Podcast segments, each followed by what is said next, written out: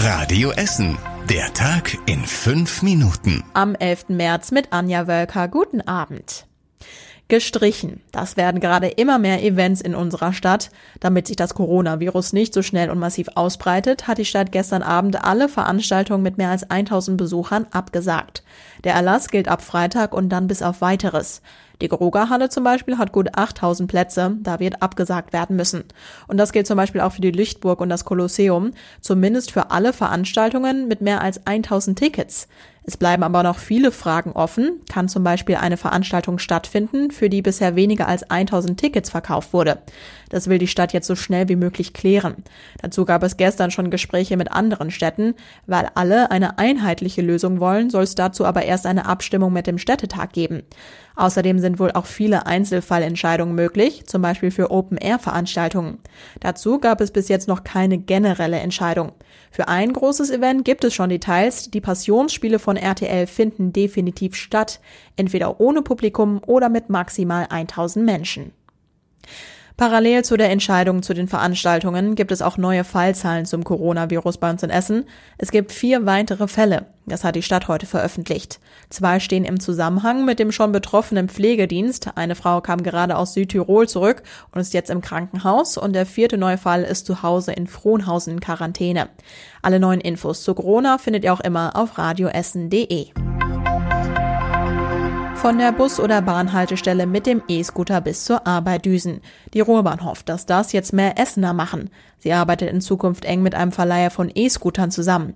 In der Ruhrbahn-App könnt ihr die E-Scooter jetzt auch direkt mieten, und zwar von der Firma Tier.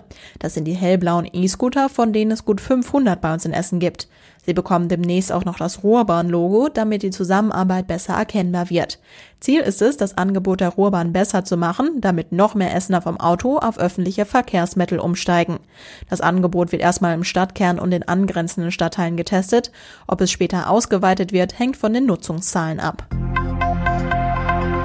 Auf der A40 hat ein Unfall heute Morgen für langen Stau gesorgt.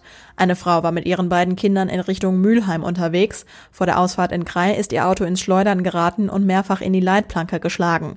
Laut Polizei ist unklar, ob das Auto sich auch überschlagen hat. Die Feuerwehr musste die Frau und ihre Kinder aus dem Auto holen. Alle drei wurden mit Verletzungen ins Krankenhaus gebracht. Wie es zu dem Unfall kam, ist unklar. Schüler und Lehrer der Frieda-Levi Gesamtschule wünschen es sich schon lange. Heute kommt der Neubau der Schule einen Schritt weiter. Die Schulpolitiker haben über erste Gutachten gesprochen, die vor dem Neubau gemacht werden müssen. Der Verkehr und der Lärm um den Neubau müssen zum Beispiel untersucht werden. Dafür muss die Stadt 700.000 Euro ausgeben. Ende März muss da noch der Rat der Stadt das Okay geben. Die Frieda-Levi Gesamtschule soll am alten Standort und auf dem alten VHS-Gelände neu gebaut werden.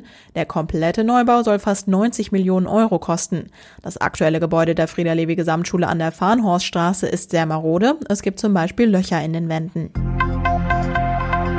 Am Willy-Brandt-Platz gibt es in Zukunft ein neues Modehaus. Da wo früher Ansons war, wollte Sinn eigentlich schon in zwei Wochen neu eröffnen. Die Umbauarbeiten dauern aber länger als geplant. Sie sollen vor allem mehr Tageslicht in die Räume bringen, deshalb sind viele Wände eingerissen worden. Jetzt müssen unter anderem noch die Decken und Böden angepasst werden. Der neue Eröffnungstermin für Sinn ist jetzt einen Monat später als geplant und jetzt am 23. April. Und was war überregional wichtig? Die Bundesregierung hat weitere Maßnahmen gegen das Coronavirus beschlossen.